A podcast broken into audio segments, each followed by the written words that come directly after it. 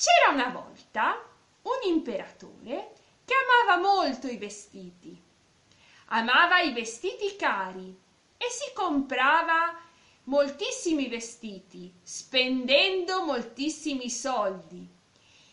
Inoltre gli piaceva molto uscire, andare a teatro proprio per sfoggiare i vestiti nuovi. Quando qualcuno chiedeva di lui, molte volte gli rispondevano L'imperatore è nello spogliatoio, si sta cambiando i vestiti. Molti tessitori arrivavano in città per fare dei vestiti nuovi all'imperatore e un giorno arrivarono in città due imbroglioni.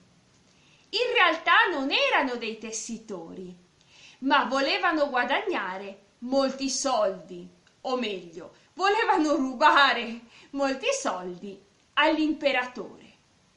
E allora dissero all'imperatore, i nostri vestiti sono bellissimi, si fanno con una stoffa molto cara, fatta con oro, con dei disegni bellissimi. Ma chi è stupido non li vede. L'imperatore pensò, io non sono stupido, io sono intelligente, per questo sono imperatore, ovviamente.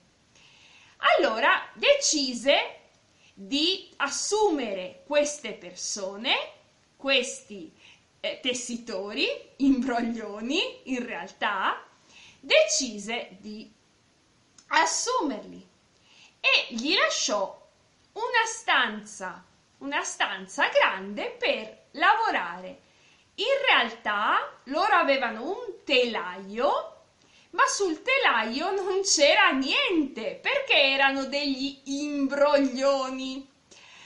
Allora, dopo qualche giorno, l'imperatore decise di mandare qualcuno e decise di mandare un vecchio ministro, pensando il vecchio ministro è bravo nel suo lavoro, quindi vedrà i vestiti.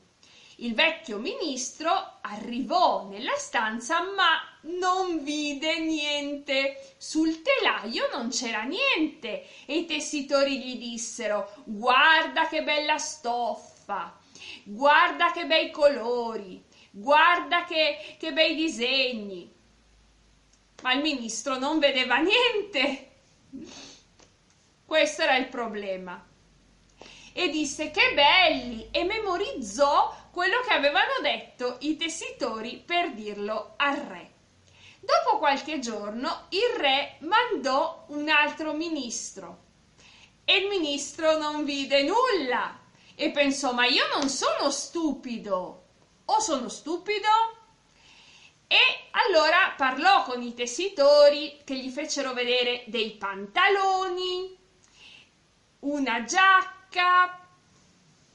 tutto quello che stavano facendo, che in realtà non stavano facendo perché non lo stavano facendo. E il, il ministro memorizzò tutto e lo raccontò al re. Allora il re con i due ministri andò in questa stanza per vedere come andavano i lavori, vide niente ma io non sono stupido. Ma o forse sì, sono stupido, ma se sono un imperatore non sono stupido. I vestiti erano quasi pronti.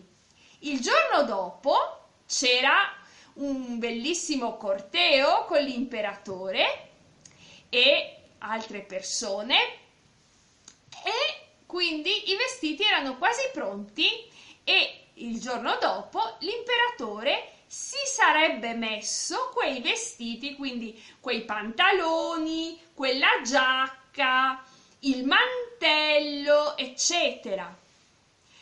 Allora, mh, mm, tutta la notte i tessitori lavorano, in realtà non lavorano, non fanno niente, assolutamente niente, e il giorno dopo dicono al re, sua Maestà, guardi che bei vestiti, eh, questi colori, questi disegni, questa è la giacca, ma lei non sentirà questa giacca perché è molto leggera e neanche i pantaloni, certo, era aria.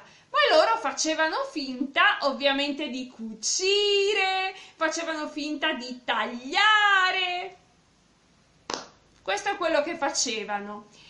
E arriva il momento di uscire nel corteo, quindi c'è un baldacchino sul re sull'imperatore e l'imperatore in realtà è senza niente, senza vestiti, cioè nudo.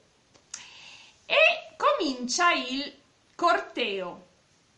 E tutta la gente non vede niente, non vede i vestiti e dice che bei vestiti all'imperatore. E intanto pensano, non posso dire la verità, se no pensano che sia stupido.